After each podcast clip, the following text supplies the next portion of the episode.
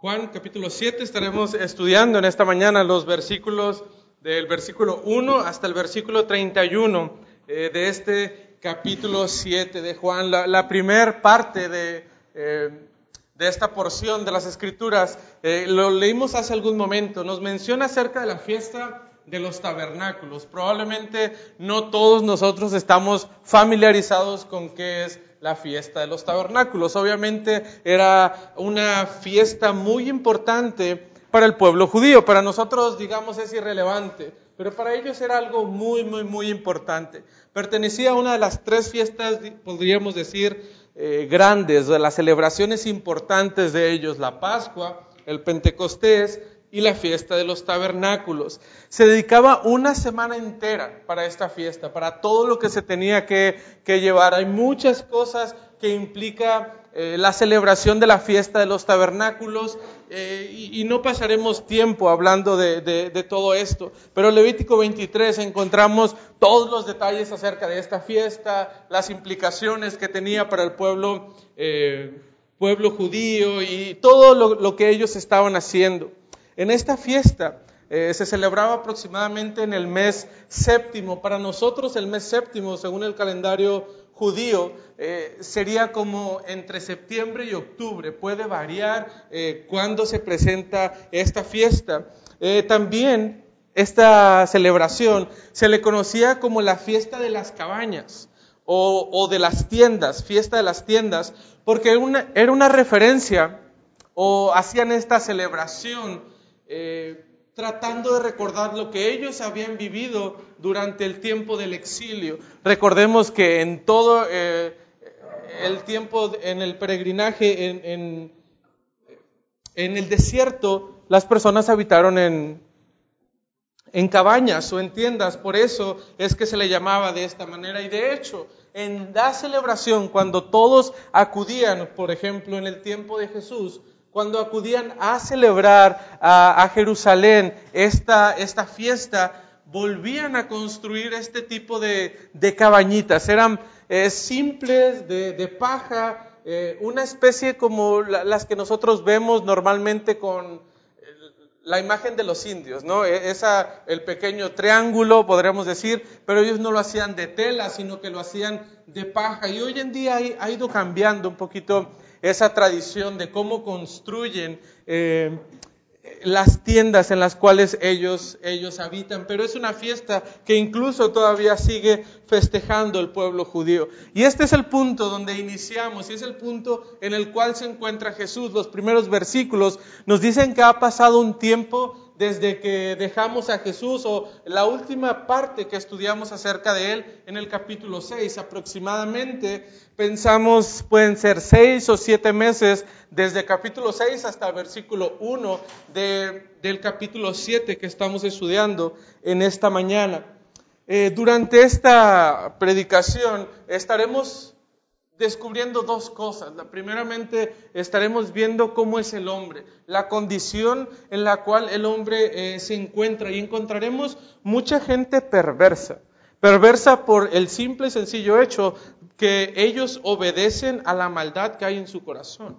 Al hacer esto, al, al tomar en cuenta eh, lo que su corazón está haciendo, rechazan por completo el mensaje del Evangelio. Y no solamente eso, sino que también eh, rechazan a Jesucristo, que es el mensajero, el que Dios ha enviado para que comparta las buenas nuevas. Entonces, como proposición de este eh, sermón, estaremos viendo que Dios nos ha dado el mensaje del Evangelio a través de Jesucristo el medio que Dios ha destinado para que usted y yo podamos conocer eh, de la gracia de Dios es Jesucristo. Dios nos ha dado el mensaje del Evangelio a través de Jesucristo.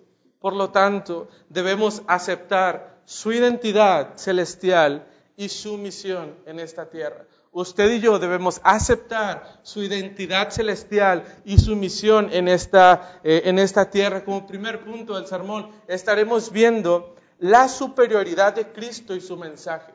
¿Por qué la gente rechazaba a Cristo? ¿Por qué no querían escuchar eh, lo que, las buenas nuevas que Él estaba diciendo?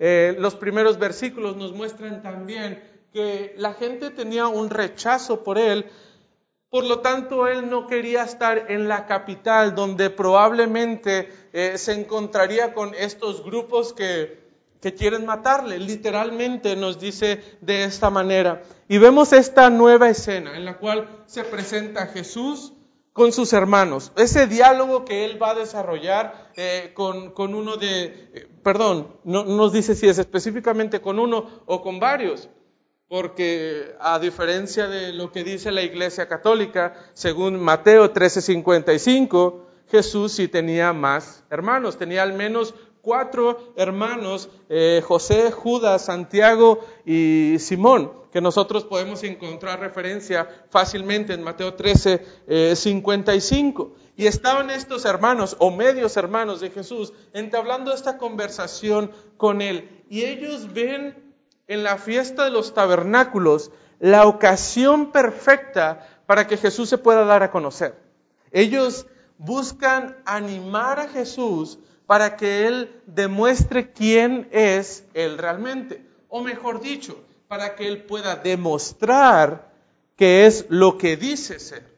Porque incluso los hermanos de Jesús tenían dudas acerca de, de quién era Él y de lo que Él podía hacer. Entonces, si todo el pueblo judío iba a estar reunido en la capital celebrando la fiesta de los tabernáculos, era el escenario perfecto para que Jesús se presentara delante de ellos. Pero Jesús sabe que sus hermanos no están haciéndolo con el fin correcto. Ellos no quieren que las personas conozcan a Jesús y que puedan reconocer que Él es el Mesías, el cual se les había prometido en el Antiguo Testamento, no. Ellos también están viendo que Jesús puede ocupar la posición del Mesías como un rey, como un gobernante importante en el cual ellos podían confiar. E incluso por ser ellos los hermanos, pues ellos podían aprovechar esta posición en la cual se encontraba a Jesús. Y vemos de parte de la familia de él que existe poca comprensión de lo que Jesús es realmente hay poca comprensión acerca de quién es Jesús y cuál es el propósito de él estar eh, en, eh, eh, de estar aquí en la tierra. El mundo aborrece el mensaje de Cristo. Ellos no podían entender eso. Ellos no veían incluso el peligro que Jesús estaba corriendo. Por lo tanto, ellos deciden mandarlo a, ahí. Pero Jesús rechaza la oferta que sus hermanos le están haciendo.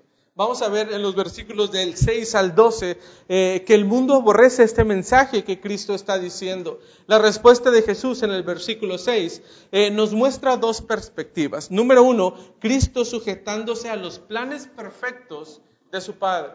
No es este hombre impulsivo que se deja guiar por los consejos que cualquier persona le puede dar. No, él sabe que está sujeto a la voluntad del Padre, porque recordemos que Cristo tiene una identidad celestial, pero también tiene una misión específica que se va a cumplir en un tiempo específico. Por lo tanto, Él no actúa de manera imprudente como probablemente nosotros lo haríamos.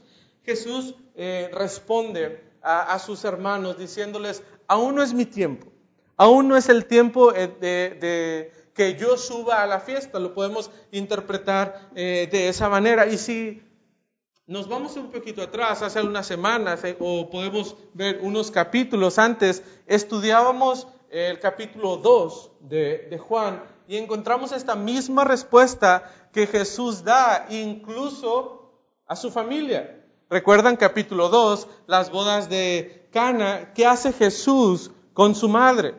Cuando ella le dice que tenga que, eh, que ya no hay vino, que él haga algo para suplir eh, eh, esa necesidad que tienen en la boda. Y Jesús le dice, madre, mi tiempo aún no es, mujer, todavía no es el tiempo de que yo sea revelado. Jesús nuevamente dice a sus hermanos, todavía, todavía no es el tiempo. Jesús está sujetándose a los planes perfectos de su Padre. Pero la segunda eh, perspectiva de acerca de la situación que está viviendo eh, en este momento Jesús es la de sus hermanos. Y los hermanos no están sujetándose a los planes perfectos del Padre Celestial. No, los hermanos están siguiendo solamente su lógica terrenal. Eh, es el mejor momento para alcanzar popularidad. Si alguien dice ser el Mesías y si alguien quiere ser el rey de toda esta nación, pues qué mejor momento presentarse y hacer los milagros que él estaba haciendo cuando toda la nación está reunida y toda la nación podría apoyarle. Pero Cristo le ustedes, eh, perdón, pero Cristo les dice a sus hermanos, para ustedes cualquier tiempo es conveniente. No está diciendo de que eh, el tiempo sea conveniente de subir para ellos, sino que ellos tenían la idea de cualquier momento con mucha gente podría ser el indicado para que Cristo se mostrara realmente lo que Él es. Pero no es el fin de Él. No es el fin alcanzar eh, logros políticos o logros eh, de presentarse como alguien muy famoso que tiene mucha popularidad, sino que Cristo mismo sigue los planes de su Padre. Y de hecho el versículo 7 nos muestra la incredulidad eh, de los hermanos de los hermanos de Jesús. Versículo 7 nos dice, no puede el mundo aborrecer a vosotros, mas a mí me aborrece, porque yo testifico de él, que sus obras son malas. Y esto no alcanzaban a ver sus hermanos. Es como, mira, vamos, todos te van a querer porque por lo que tú estás haciendo y por lo que tú estás diciendo. Y Jesús dice, ustedes no saben ni lo que está pasando. El mundo quiere matarme a mí, quiere eh, acabar conmigo. Y, a ustedes no, con ustedes no pasa nada. Ustedes pueden seguir eh, su camino y celebrar la fiesta eh, de, todo, que todo el mundo más está festejando. Pero el mundo tiene un motivo para no aborrecer a los hermanos, pero sí un motivo para aborrecer a Cristo. ¿Cuál era? ¿O por qué el mundo sí aborrecía a Jesús? Porque demostraba que ellos estaban equivocados. Cristo estaba predicando acerca de lo equivocado que estaban ellos, de lo equivocado que estaba no solamente el pueblo judío, no solamente sus hermanos, sino que también lo equivocado que estaban esos líderes religiosos que se creían superiores a cualquier otra persona. Ellos eh, pensaban saber todo lo necesario eh, para cumplir la ley y alcanzar el favor delante de Dios. Pero Jesús les está demostrando que ellos están equivocados y que solamente están siguiendo los deseos de su corazón. Y es eso lo que evidencia las malas obras que ellos hacían. Cristo demostraba en frente de todos que estaban equivocados, evidenciaba su pecado. Y esto debería también ser una señal para nosotros. ¿Por qué a nosotros o por qué nosotros sí deberíamos de agradarle al mundo cuando en teoría, nosotros somos unos mini Cristos, unos representantes de Cristo. ¿Por qué buscamos ganar el favor de la gente que está allá afuera? Si cuando a Cristo estas mismas personas, esta misma gente le aborrecían, el mundo tendrá un rechazo por aquellos que han aceptado a Cristo como el Mesías. Y si usted ha aceptado a Cristo como el Mesías, entonces espere esto espere un rechazo por parte del mundo. Probablemente no lo experimentamos al grado que Jesús lo experimentó. A él le, perseguían, a, él le, querían, literalmente nos dice estos versículos, querían matarle. Y probablemente nosotros no estamos eh, experimentándolo de esa manera, pero sí experimentamos el rechazo familiar. Probablemente nuestra familia ya no nos ve como nos veía antes ya no tiene el mismo aprecio que tenía por nosotros. Nos critican, nos dicen cosas, porque ya no hacemos incluso las cosas que ellos están haciendo. Probablemente usted puede experimentar rechazo laboral, rechazo entre sus amigos, probablemente.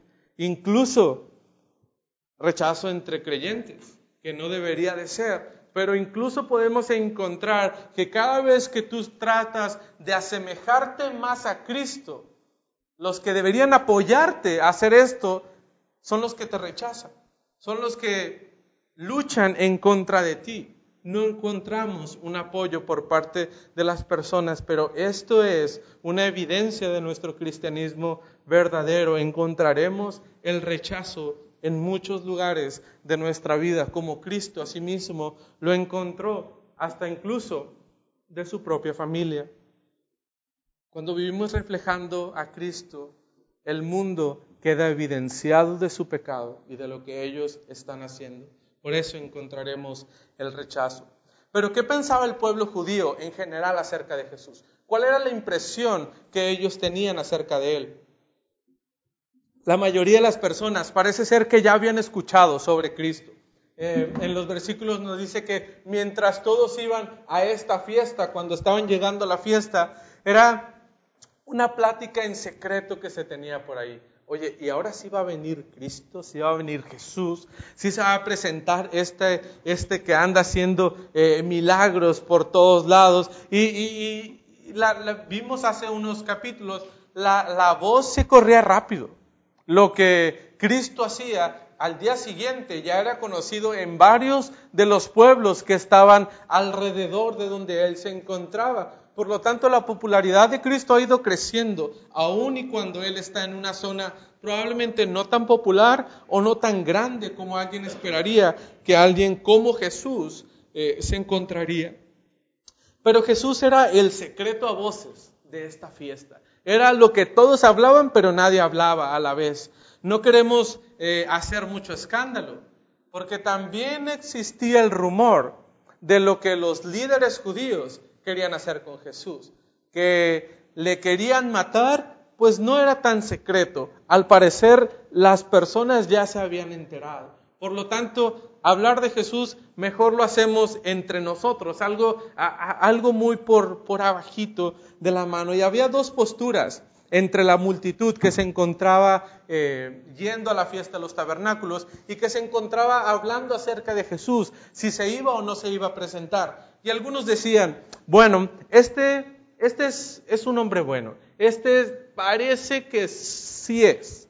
Lo consideraban bien, correcto, como alguien que hace buenas cosas, pero no lo reconocían como el Mesías.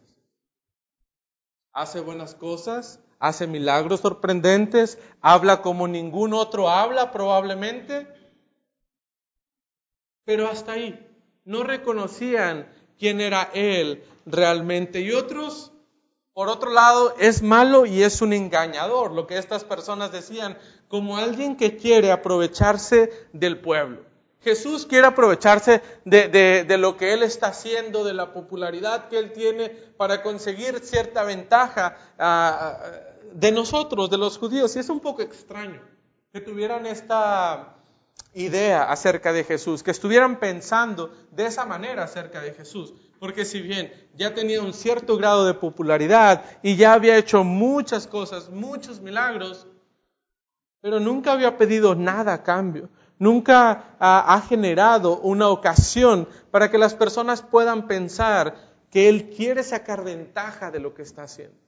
Pero como vimos eh, en la condición de, las personas que encontraremos en el transcurso de este sermón es, todos se dejan guiar por lo que su corazón les dicta.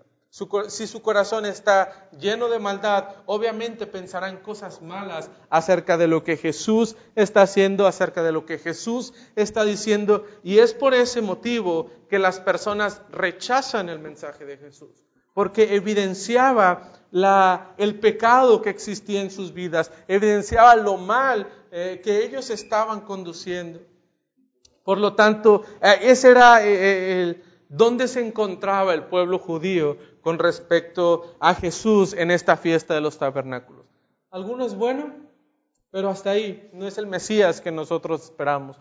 Y otro pues es uno que se quiere aprovechar, es malo y quiere sacar ventaja de lo que nosotros estamos haciendo. Pero independientemente de las dos posturas que existían en el pueblo sobre quién era Cristo y sobre lo que Él estaba haciendo, venía Cristo compartiendo un mensaje. En los eh, versículos 14 al 27 encontraremos la fuerte enseñanza de Cristo. Cristo estaba eh, mandando un mensaje que era fuerte y que no era bien recibido por, los, por las personas. ¿Cuál era este mensaje? ¿Qué es lo que Cristo estaba enseñando? ¿Qué es lo que Él estaba diciendo? Dos cosas. Cristo mostraba su identidad celestial y él mostraba su misión en el pueblo, lo que él tenía que hacer. Eh, los versículos 14 eh, y 15, vamos a ver cómo eh, las personas tratan de desacreditar el mensaje que Cristo está enseñando. Las personas, en especial estos líderes que, que quieren matar a Jesús, tratan de de destruir lo que él está haciendo. Eh, versículo 14, más a la mitad de la fiesta subió Jesús al templo y enseñaba. Y se maravillaban los judíos diciendo, ¿cómo sabe estas letras sin haber estudiado? Y vemos que a final de cuentas Jesús sí sube pero no en el, en el tiempo en el cual sus hermanos consideraban el tiempo óptimo para que Jesús se presentara, no, en el tiempo en el cual su padre le revela que es lo correcto. A la mitad de la fiesta entonces Jesús sube y de hecho eh, los versículos nos dice que lo hace de una forma tanto secreta, no iba tan eh, con, con, toda esta comitiva a, llegar y, y, crear un gran espectáculo, no, sino que una, de una manera discreta él sube al templo y rápidamente Cristo se pone a hacer lo que él tenía que hacer. Cristo empieza a compartir eh, el mensaje, él empieza a enseñarle al pueblo lo que ellos eh, necesitaban escuchar en ese momento. Y ve la reacción que hay por parte del pueblo de Dios. Y se maravillaban los judíos diciendo, ¿cómo sabe estas letras sin haber estudiado? Cristo está cumpliendo el plan de su Padre y los, judíos, perdón, sí se maravillaban de lo que Él estaba diciendo. Pero era una admiración con incredulidad. Sí es sorprendente lo que dice, sí es algo que nadie nos ha dicho, pero a final de cuentas, ¿cómo sabe? ¿Quién le dijo? ¿No lo estará inventando? O sea, ¿de dónde está sacando lo que está sacando? ¿Por qué nos está diciendo ese tipo de cosas? Y sobre todo, ¿cómo es posible que Jesús tenga un conocimiento tan profundo de las cosas si no ha sido enseñado por ninguno de los grandes? O sea, ¿y, a este quién le dio credenciales para que pudiera hablar? ¿Y a este quién, quién le enseñó? ¿Quién le enseñó a exponer de la manera que lo hace si no ha ido a ninguna escuela? Nunca lo vimos que se titulara de ningún, eh, ninguna de estas escuelas famosas o importantes que nosotros conocemos. Pero Cristo, Cristo es diferente. Cristo no necesita de una escuela. Cristo no necesita de un maestro porque Cristo tiene una identidad celestial y por lo tanto está hablando lo que el Padre le ha comunicado que Él hable. Y como cristianos, a veces somos así nosotros también, como el pueblo judío. Queremos recibir enseñanza, pero lo hacemos de quien nosotros queremos recibir enseñanza. Si alguien nos está enseñando y decimos, a ver, ¿y este quién es? Y, a este como que, ¿quién le dio la oportunidad para que estuviera enseñando, predicando o, o cualquier otra cosa?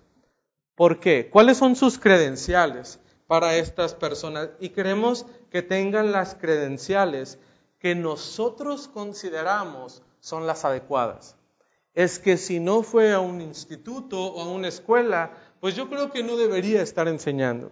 O, o si no tiene un maestro así como tan grande, tan pomposo, de los nombres que ahora nosotros conocemos, pues como que su enseñanza y pues probablemente es medio deficiente. Queremos que las personas tengan los requisitos, lo que nosotros consideramos suficientes para que nos puedan enseñar a nosotros. Y lo que eso revela solamente es el ego que hay en nuestras vidas y el alta estima en el cual nosotros nos consideramos. Ahora, eh, Jesús nos muestra cómo era su enseñanza y cómo debe, debe ser la enseñanza en nuestros días también. ¿Cuál, es el ejemplo, cuál es el modelo que nosotros debemos de seguir cuando estamos compartiendo de la palabra, cuando estamos enseñando a otros? Bueno, el mejor eh, escuela, el mejor maestro que nosotros podemos tener es Cristo. Fíjate que la persona que te está enseñando enseñe de manera como Cristo lo ha hecho. Y la enseñanza que Cristo nos está dejando, versículos 16 al 18, es una enseñanza que glorifica al Padre. Una enseñanza que glorifica al Padre. Versículo 16, Jesús le respondió y dijo, mi doctrina no es mía, sino de aquel que me envió, el que quiera hacer la voluntad de Dios, conocerá si la doctrina es de Dios o si yo hablo por mi propia cuenta. El que habla por su propia cuenta, su propia gloria busca, pero el que busca la gloria del que me envió, este es verdadero y no hay en él injusticia.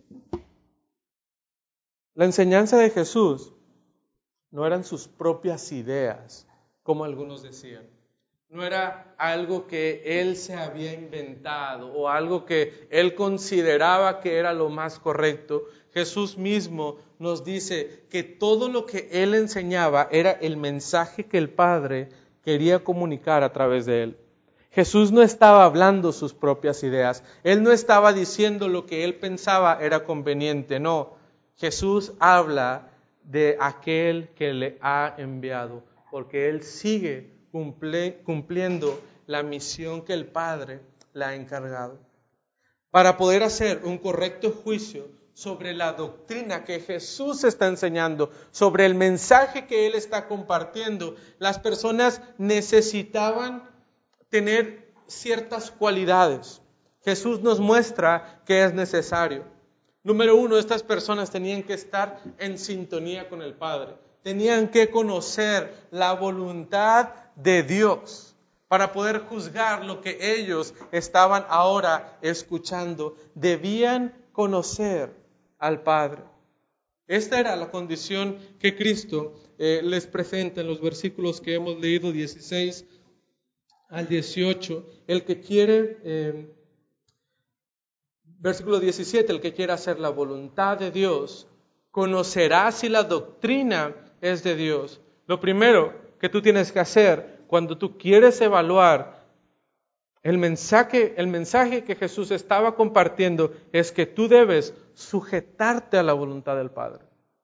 Mientras lo hagas en tus propios criterios, en lo que tú consideras ideal, no estarás cumpliendo eh, no podrás ejercer un correcto juicio de lo que Dios nos está hablando, de lo que Jesús nos está diciendo. Y nos presenta la parte negativa también. Si alguien enseña y predica sus propias ideas, lo que a él le parece interesante, por consecuente, esta persona no proviene del Padre no está diciendo el mensaje que Dios quiere comunicar, no, está comunicando sus propias ideas. Y por lo tanto esta persona que está haciendo este tipo de cosas no busca darle gloria al Padre, lo que él está buscando es solamente llevarse la gloria como un buen maestro, como un buen predicador, como alguien que habla y enseña muy bien las cosas. Pero lo que nosotros debemos hacer es que primeramente debemos sujetarnos al Padre, sujetarnos a su voluntad y lo que Él quiere hacer a través de esa persona que está enseñando.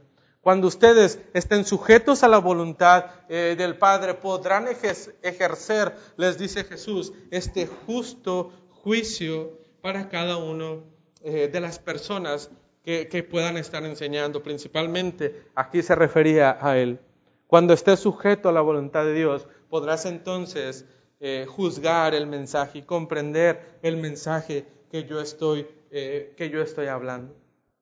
Lo que Jesús hacía en todo momento era buscar la gloria del Padre.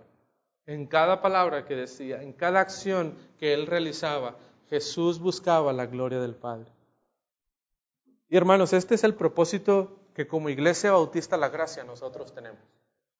No queremos exaltar a cualquiera de los que se paran aquí a enseñar un primer culto, un segundo culto, a cualquier maestro que dé una clase durante eh, los niños, durante los jóvenes, con las, eh, con las señoritas, con las hermanas. Lo que nosotros queremos hacer como Iglesia Bautista La Gracia es en todo momento buscar la gloria del Padre.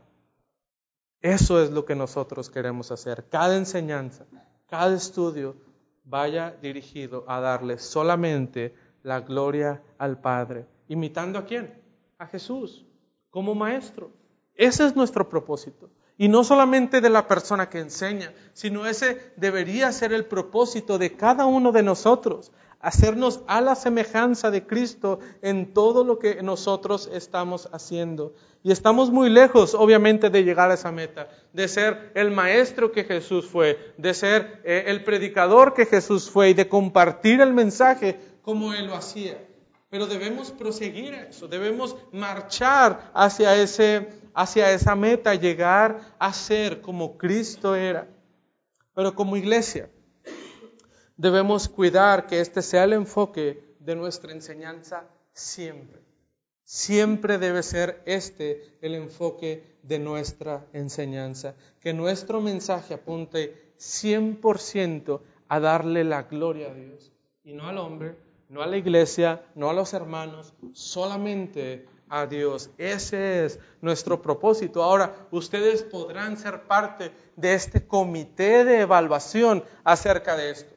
Ustedes, eh, Dios ha dado la facultad a la iglesia para que la iglesia juzgue en relación a si las personas que están presentando el mensaje lo están haciendo de la manera correcta. Si no es así, la iglesia misma tiene esa misma autoridad de quitar, de sacar a esa persona de enseñar. Pero ¿cuál es la principal característica que la iglesia debe tener? Pues la iglesia entonces debe sujetarse a la voluntad del Padre para que pueda ejercer este justo juicio acerca de las personas que están enseñando.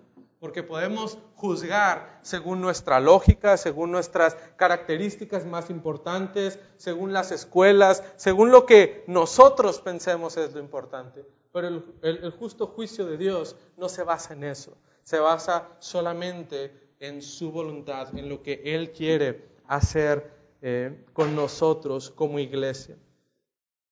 Ahora el mensaje, el mensaje que Cristo, que Jesús estaba enseñando, era una enseñanza que ameritaba la muerte.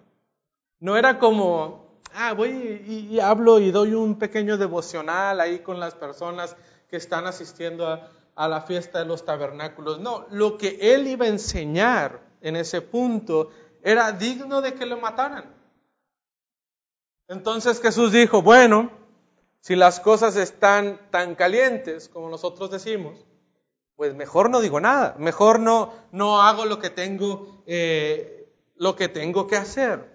Pero aun y cuando esa enseñanza ameritaba la muerte, Cristo lo hace, versículo 19. ¿No os dio Moisés la ley? Ninguno de vosotros cumple la ley.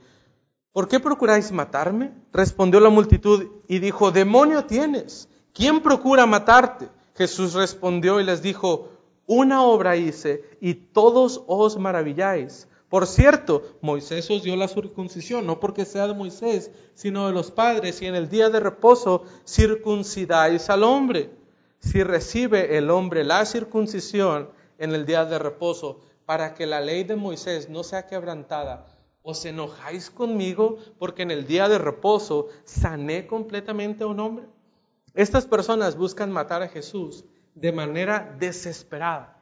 No es como que en ese momento se les ocurrió. ¿Se acuerdan eh, de capítulo 5 cuando Jesús eh, sana al paralítico? Después de eso, cuando el paralítico va y dice, mira, yo no sé qué me pasó, pero fue Jesús. Las personas que hacen, desde ese momento lo buscan para decirle, gracias, qué bueno que lo hiciste, eso es lo que estábamos esperando. Pobre hombre, no sé cuánto llevaba. ¿Qué, le empiezan a buscar? ¿Lo buscan para qué? Para matarle. Porque ha quebrantado la ley de Moisés. Ha sanado a alguien en el día que nadie puede hacer nada. Y ahora este hombre viene y, empieza a sanar eh, en un día de reposo. Cristo quiere tomar cartas en el asunto, quiere hablar con ellos nuevamente acerca de esto. Habla con las personas sobre el tema que ellos quieren escuchar. Ok, la ley de Moisés. Hablemos entonces de la ley. Hablemos de guardar o de quebrar la ley de Moisés. Y vamos a ver qué es lo que, quién está equivocado o quién está eh, haciendo las cosas de una manera correcta. Las personas Jesús continúan con esto y las personas al ver lo que Jesús les replicaba, oye, ¿por qué está diciendo esto? Y, déjenme aclarar un poquito aquí el panorama. Este diálogo en el cual Jesús eh, se encontrará e, en este tiempo va dirigido a una sola audiencia, pero con dos grupos dentro de esta audiencia. Eh, dentro eh, de, la audiencia general se encuentran los que apenas están conociendo a Jesús, los que no le han visto, los que no saben qué ha pasado eh, en estos, digamos, seis capítulos previos que nosotros tenemos aquí en la Biblia. Y llegan y apenas están conociendo a Jesús y lo que Él hace. el segundo grupo que encontramos durante, perdón, dentro de la multitud es eh, los, judíos, los principales, los que ya conocen a Jesús, los que ya han visto el milagro y los que quieren matarle también. los meros meros de los judíos se encuentran en la audiencia eh, en la cual está escuchando Jesús. Y cuando Él dice este tipo de cosas, bueno, vamos a hablar de la ley de Moisés porque yo la quebranté y por eso ustedes me quieren matar. El primer grupo de personas que no sabe de qué está hablando Jesús, dice, a ver, ¿qué te pasa? ¿Quién te quiere matar? Todos estamos aquí para escucharte, para ver lo que tú haces y, todo lo que eh, pues las personas nos han contado. Queremos verlo y queremos escucharte. Eh, pues saber qué, quién es Jesús y qué es lo que quiere compartirnos con nosotros. Y estas personas se sorprenden porque Jesús les dice, pues ustedes me quieren matar. Ellos dicen, nada que ver. Pero ellos no saben realmente lo que se está cocinando en las altas esferas de los eh, espirituales, de los judíos, de, los meros meros que están al frente eh, de, la vida espiritual de la nación. Y eso es normal hasta el día de hoy, ¿no? Eh, durante las empresas no van y, consultan a, todos los trabajadores, ¿no? A ver, ¿qué es lo que ustedes quieren hacer? Probablemente, ¿qué les parece? Eh, tenemos crisis, despedimos unos dos mil personas, ¿quién vota porque sí? No, a nadie le consultan. Todo se hace acá arriba. Y los últimos en enterarse, ¿quiénes son? Los que están acá abajo, la, gente normal. Eh, los políticos, pasa exactamente lo mismo. Todo se hace en las altas esferas, en las altas cámaras, y los últimos en enterarse, ¿quiénes son? Pues todos los gobernados, ¿verdad? Todos los que están abajo eh, de ellos. Y estaba pasando exactamente lo mismo. Las personas querían matar a Jesús, los líderes, los que, eh, los que estaban enfrentando realmente a quién era Jesús. Y no sabían eh, ni de qué estaba hablando. La reacción primera de ellos dicen, ah, este Jesús está loco, ha de tener un demonio. ¿Cómo que alguien lo quiere matar? Nada que ver. El problema es, según estas personas, según el segundo grupo, los líderes, los religiosos, los que quieren matar a Jesús, es, es que Jesús quiebra la ley. ¿Cuál es la respuesta que Jesús les da? Bueno, los principales de los judíos están quebrando la ley porque son los sacerdotes los que tienen que hacer este rito que se manda en la ley de Moisés. Y luego les dice Jesús, oigan, por cierto, esto no es de la ley de Moisés, ¿eh? esto viene desde antes, desde los padres. Se, se, mandaba que tenían que circuncidar al varón a los ocho días después de haber nacido. Por lo tanto, si queremos cumplir todo esto de la circuncisión y si cae el día sábado, pues tenemos que hacerlo porque si no vamos a quebrantar la ley. Y por querer cumplir la ley, estas personas estaban quebrantando la ley. Algo tan simple y tan sencillo que ellos podrían decir, bueno, tiene un, un buen propósito. Lo curioso es que no veían lo que Jesús estaba haciendo.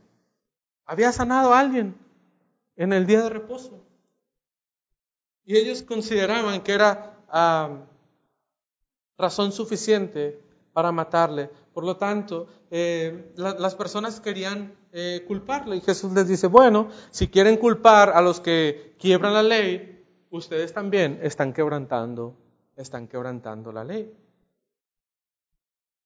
Los que se decían muy celosos, muy cumplidores, estaban quedando mal eh, ante la audiencia. Imagínate, Jesús estaba diciéndole a los sacerdotes y a los principales, hey, se están equivocando, están haciendo las cosas mal, están quebrantando la ley de Moisés.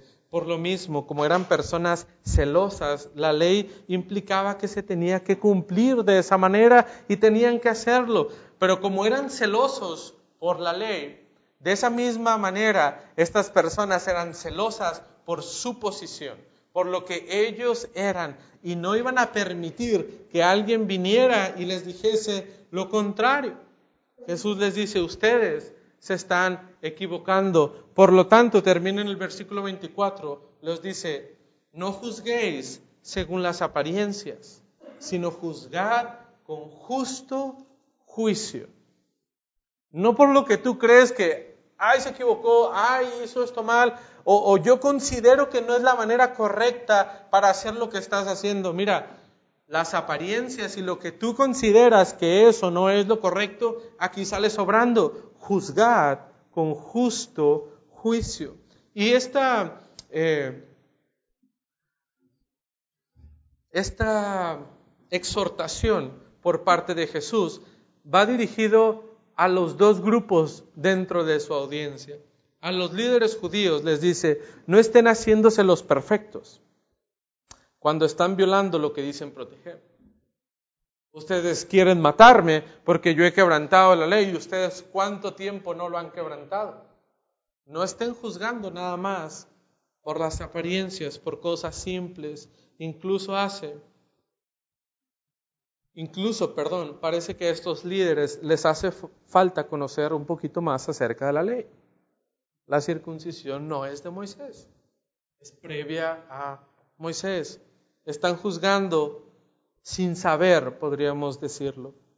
A la audiencia en general les dice, no hablen solo por hablar, no digan que por lo que yo he dicho ah, ya me hace acreedor a, estar endemoniado, no, afirman que Jesús tenía un demonio en base a qué, en base a lo que dijo, a lo que estaba él predicando, no sabían realmente lo que decimos. Debe estar argumentado siempre eh, en las escrituras Él nos dice hacerlo con justo juicio. Y podemos pensar en este momento, estas personas pues sí están muy equivocados, ¿no? Tanto los líderes como la audiencia en general, como que, como que sí la estaban regando. Pero nosotros tenemos esa tendencia, y, no solamente como los líderes o como, o como un grupo, sino tenemos la tendencia como ambos grupos. Nos gusta juzgar porque nos creemos superiores a los demás, ¿no? Eh, yo soy eh, fulanito de tal y fulanito de tal por ser quien soy y por tener lo que tengo. Mira, yo puedo repartir juicio a diestra y siniestra. No pasa absolutamente nada, porque yo estoy correcto, porque yo estoy haciendo las cosas que yo considero son bien y los demás están equivocados. Por lo tanto, eso me da derecho a poder juzgar a los demás. Nos pensamos incluso en el ámbito cristiano más espirituales que el hermano que tenemos a un lado. Uy, ya supiste el hermano, está haciendo esto, uy, qué mal. Uy, lo vieron haciendo esto, lo otro, o, o simple y sencillamente yo considero que eso está mal. ¿Por qué? Porque yo digo, porque yo lo considero, porque eso es lo más importante, lo que yo diga o deje de decir. Y, y nos sentimos superiores. Y más aún, si alguien está fallando en algo, hasta a veces queremos humillar a la persona.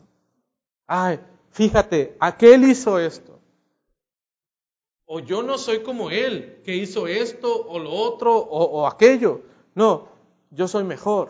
Y nos ponemos en esa posición de superiores. Y Cristo nos dice, a ver, dejen de estar haciendo ese tipo de cosas. Lo que eh, deben hacer es no hacerlo por las apariencias, sino con justo juicio. Y a veces somos un poquito de ambas cosas. Andamos juzgando o criticando o chismeando sin conocer lo que está pasando en la vida de X o Y hermano.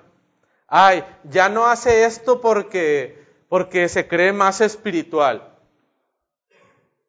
Tú piensas eso. Tú estás juzgando según las apariencias, mas sin embargo no conoces realmente la vida eh, o lo que está pasando con esto, hermano. Todos tenemos la razón. Cuando, perdón, cuando nosotros pensamos que tenemos la razón o que estamos haciendo las cosas de la, mejor manera, de la manera correcta, vamos con todo. Así como estos. Ellos pensaban, ah, nosotros los líderes estamos en lo correcto, aun y cuando estaban equivocados, iban con todo contra Jesús, querían matarle. La audiencia en general, Jesús, según se ha equivocado, según al juicio de ellos, no, ni sabían de lo que está hablando, por lo tanto nos vamos con todo contra Jesús. Es un endemoniado, no sabe ni lo que está diciendo juzgamos según las apariencias y no eh, ejercemos un justo juicio basado en lo que Dios quiere, en lo que Dios dice acerca de nosotros. Pero el propósito de Jesús no es solo confrontar a este grupo de personas. Él quiere que estas personas crean en su verdadera identidad y la misión que el Padre le ha encomendado. Como tercer punto, creer en Jesús como el Mesías, Hijo de Dios es una decisión de fe. Creer en Jesús como el Mesías, el Hijo de Dios, es una decisión de fe. Versículos 25 al 31. Decían entonces unos en Jerusalén, ¿no es este a quien buscan para matarle? Pues mira, habla públicamente y no le dicen nada. ¿Habrán reconocido en verdad los gobernantes que este es el Cristo? Pero este sabemos de dónde es, mas cuando venga el Cristo nadie sabrá de dónde es. Y, como punto A, si lo quieres ver de ese tercer punto, es nos cuesta creer en Cristo. Así, simple y llano, nos cuesta creer en Cristo.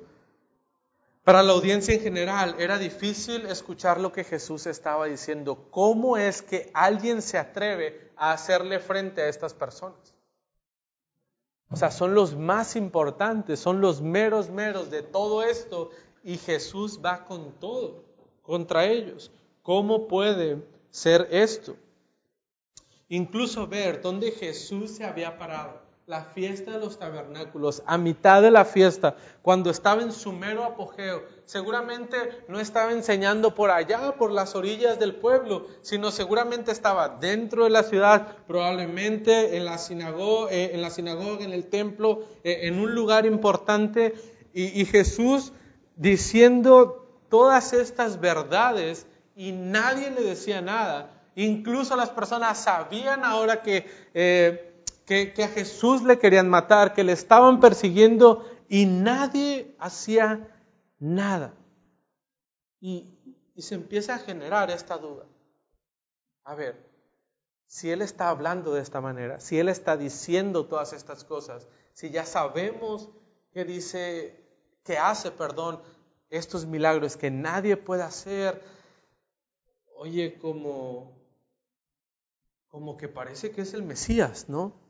Como que ya se habrán dado cuenta que estaban equivocados y ahora sí reconocen que Jesús es el Mesías y, no hallaban cómo, cómo encontrar eh, respuesta a, a esta pregunta. ¿Habrán reconocido en verdad los gobernantes que este es el Cristo? Los gobernantes eran quienes tenían la autoridad para aprender a Jesús para quitarlo de la posición donde estaba ahí enseñando y decirle, sabes que bájate, lo que tú estás diciendo nada que ver. Y eran los que podían agarrarlo para matarlo. Pero nadie estaba haciendo nada. ¿Por qué nadie estaba haciendo nada? Pero de hecho, como formulan la pregunta estas personas, no, no es, se aprecia tan bien como lo tenemos en nuestra versión. Y, lo, que, lo, que, estas personas tratan de decir, o más o menos, esta sería la pregunta, ¿a poco tú crees que este es el Mesías? O sea, cuando nosotros le ponemos el a poco, estamos esperando que, que el amigo nos conteste, nah, no creo. ¿A poco ¿A poco sí pasó esto? No, no, ¿cómo crees? Y luego ellos preguntan, ¿a poco tú crees que este es el Mesías? O sea, sí, ya, en serio, en serio. ¿Sí será este el Mesías? ¿Y la gente qué iba a contestar? Nah, no creo. O sea, no, ha de ser otra cosa, pero no, no, no creo. ¿eh? No es el Mesías. Nada que ver. Este no puede ser. Y, de hecho dan este argumento. No puede ser porque sabemos de dónde es este. A, Jesús lo conocemos. O sea, Jesús es el de, eh, eh, el de Nazaret, ¿no? Ya, ya sabemos quién es Él, de dónde viene, quiénes son sus padres. Y, durante este tiempo en el pueblo judío se había eh, corrido como una falsa tradición, un, un rumor, una doctrina más o menos ahí medio turbia. Y esperaban a un Mesías casi místico, alguien que nadie conociera y que de repente se iba a aparecer y haría grandes cosas y nadie sabría quién es, de dónde salió, nadie podría dar una referencia de, este hombre y de lo que él estaba haciendo. Y, todo esto surge de, una mala interpretación que ellos tenían de Isaías 53, eh, 8 y de Malaquías capítulo 3, versículo 1, que dice, nadie, nadie sabrá de dónde viene. Y ellos decían, no, pues este sí lo conocemos. O sea, este no es, porque pues es el nazareno, es el hijo del carpintero. O sea, sí, ¿te acuerdas de las sillas que nos hizo? Es este mismo. No puede ser el Mesías. Sabemos de dónde es. Es, es Jesús, Jesús de Nazaret. Y estas personas casi buscaban una razón para no creer. O mejor dicho, ellos estaban justificando su incredulidad. Porque lo tenían ahí frente y estuvieron casi a punto de reconocer quién era el Mesías. Y dijeron, nah, no, no es, este no es, ha de ser otro. O sea, necesitamos que nadie lo conozca. O sea, casi se asemeja, pero a este sí sabemos, sí sabemos de dónde es. Y buscamos algo para justificar lo que nosotros pensamos que es lo correcto. Jesús pero creer en Jesús, creer en Jesús no es algo lógico.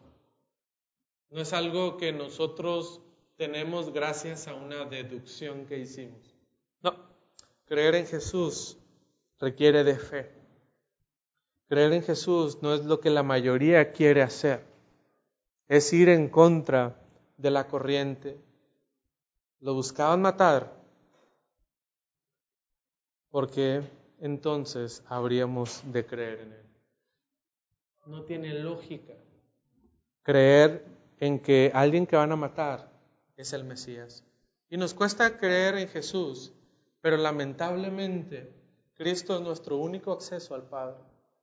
Es la única manera en la cual nosotros podemos tener el acceso al Padre. Versículo 28 y 29.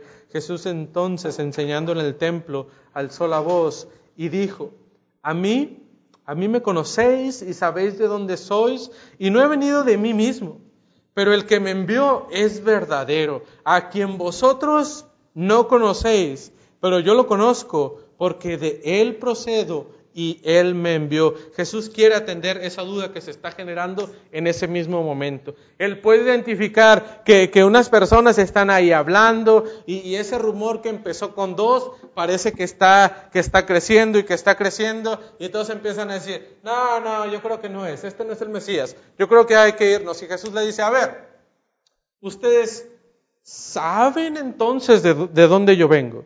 Ustedes dicen saber que, ya, ya tienen todo resuelto. Cristo está poniendo las cosas. A ver, así que ustedes me conocen y saben de, de dónde vengo. La respuesta es no. Ustedes no saben ni quién soy yo. Porque recuerden, Jesús quiere mostrar su identidad y quiere revelarnos su misión. Y estas personas, según su deducción lógica, ya sabían quién era Jesús y ya sabían qué es lo que él estaba haciendo. Según ellos, Jesús era un engañador y solamente estaba buscando su propio, su propio bien. Así es que ustedes eh, me conocen, déjenme decirles que no. Además, les hace la aclaración. Yo no me estoy autoproclamando, yo no estoy diciendo yo soy el, eh, eh, este profeta grande que ustedes ahora deben obedecer, yo soy este Mesías, porque también existía este rumor de que él se había autoproclamado como un profeta enviado de Dios. Y Cristo argumenta nuevamente su identidad. No, yo no soy el de Nazaret. ¿Sabes? Mi ciudadanía, mi identidad es celestial porque yo provengo del Padre. Jesús está reconociendo que su misión es del Padre. El Padre le ha enviado a Él. Y los oyentes no conocen a Jesús.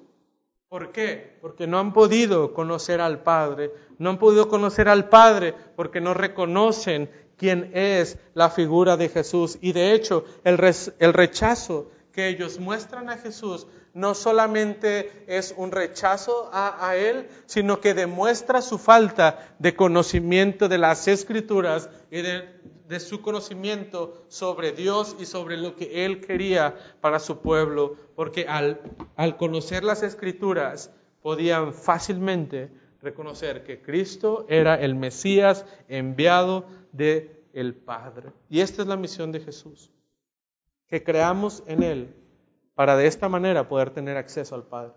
Esa es su misión, su identidad celestial, su misión que, que nosotros podamos acceder al Padre solamente a través de Cristo. Pero Cristo no quiere que sea más que una, una religión, algo superficial, como ya estaban acostumbrados. Cristo quiere algo en serio, no algo simple y llano como una fe superficial. Versículos 30 y 31. Entonces procuraban prenderle, pero ninguno le echó mano, porque aún no había llegado su hora. Y muchos de la multitud creyeron en él y decían, el Cristo cuando venga hará más señales de las que éste hace. Nuevamente tenemos dos grupos de personas en estos últimos versículos, versículos 30, los que no creyeron en Jesús. Los que dijeron, no, este no es. Aun cuando Dios, perdón, aun cuando Jesús ha dado todos estos argumentos y les ha explicado todas estas cosas, ellos dicen, no, mejor vamos con, pues con los maestros, ¿no? Con los que ya conocemos, con los de siempre. Decidieron tener una fe en la religión y seguir diciendo y haciendo lo que normalmente ellos hacían. Y cuando tuvieron a Cristo, el Mesías, el Hijo de Dios frente a ellos, le rechazaron. Y de hecho, unos capítulos más adelante, vamos a ver a todas estas personas que le rechazaron gritando, crucifíquenle, crucifíquenle, porque no pudieron reconocer la verdadera identidad de Cristo. En sus corazones aún estaba el deseo de aprender y matar a Jesús. Pero en este momento no lo podían hacer. ¿Por qué no pudieron aprenderlo? Jesús estaba ahí, a unos pasos. ¿Por qué no lo agarraron? Porque aún no era el tiempo. Y los tiempos de Dios son perfectos en todo lo que Él ha hecho. Y si Dios no permitió que le tomaran, es porque estaba en su voluntad. Y si Dios permite después que le tomen y que lo lleven hasta la muerte, es porque en el plan de Dios así estaba estipulado. A Dios no se le va nada entre las manos. Estaban estas personas aferradas a su religión, pero había otro grupo de personas. Hubo los que sí creyeron, incluso veían a Jesús y era como sentir esa admiración real, porque habían conocido realmente al Mesías y, termina incluso eh, preguntándose, o sea, ¿de, verdad hay alguien más que pueda hacer estas señales que Jesús hace? Realmente, este es el Cristo. Versículo 31, es el Cristo y creyeron en Él. Y decían, déjenme leer la, versión, la nueva traducción viviente, decía, de las multitudes presentes en el templo, muchos creyeron en Él. Después de todo, decían, formulan la pregunta de manera diferente. ¿Acaso esperan que el Mesías haga más señales milagrosas que las que hizo este hombre? Las personas realmente se habían dado cuenta eh, que este era el Mesías. Y preguntaban, o sea, ¿por qué no pueden creer? ¿Acaso esperan que venga alguien más y que haga muchos más milagros de los que Jesús ha hecho y más grandes de lo que Jesús ha hecho? Ellos con la pregunta estaban igualmente dando la respuesta, no, no hay nadie más superior a Jesús. La única respuesta que estos podían hacer es creer en Jesús. ¿Cómo no creer en Jesús después de lo que habían visto y de lo que habían oído? Termino con una pregunta, ¿de qué grupo somos nosotros? O sea, sí, estamos dentro de la multitud, estamos dentro de la audiencia, pero ¿de qué grupo somos nosotros? Hemos podido reconocer quién es Cristo, quién es el Mesías y lo que Él ha hecho, cuál es su misión y la misión que ahora Él tiene para nosotros. ¿O seguimos rechazándolo? Porque no es lógico. No es lógico creer en Jesús, no es lo que el mundo espera. E incluso el mundo me va a ver mal. Entonces, ¿para qué seguir a alguien que ya tachan como un loco? ¿Por qué yo habría de hacerlo también? Cristo nos revela su identidad y su misión. ¿Qué haremos usted y yo ante tal revelación? ¿Nos quedaremos como este grupo de personas que solamente oyó y dejó pasar lo que Cristo decía? ¿O realmente nos deleitaremos en quién es Jesús? Oremos. Dios, ayúdanos a, a tener una comprensión correcta de quién eres tú y de lo que quieres para nosotros, Padre. Ayúdanos a no dejarnos guiar por la lógica de este mundo, por los principios de este mundo, sino que podamos ir a tu palabra y deleitarnos en lo que tú nos has dicho. Dios, que verdaderamente podamos reconocer a Jesucristo como el Rey de nuestras vidas, que dobleguemos nuestro orgullo que dobleguemos esa eh, falsa imagen de quién somos nosotros y podamos entregar verdaderamente nuestras vidas a tu Hijo Jesucristo. Que tu Espíritu Santo, Dios, pueda hacer la obra en nuestras vidas y pueda llevarnos al arrepentimiento y que podamos cumplir el propósito y la misión que tú quieres en cada uno de nosotros gracias a la nueva identidad que podemos tener en ti. Gracias Dios por lo que tú has hecho. En Cristo Jesús oramos. Amén.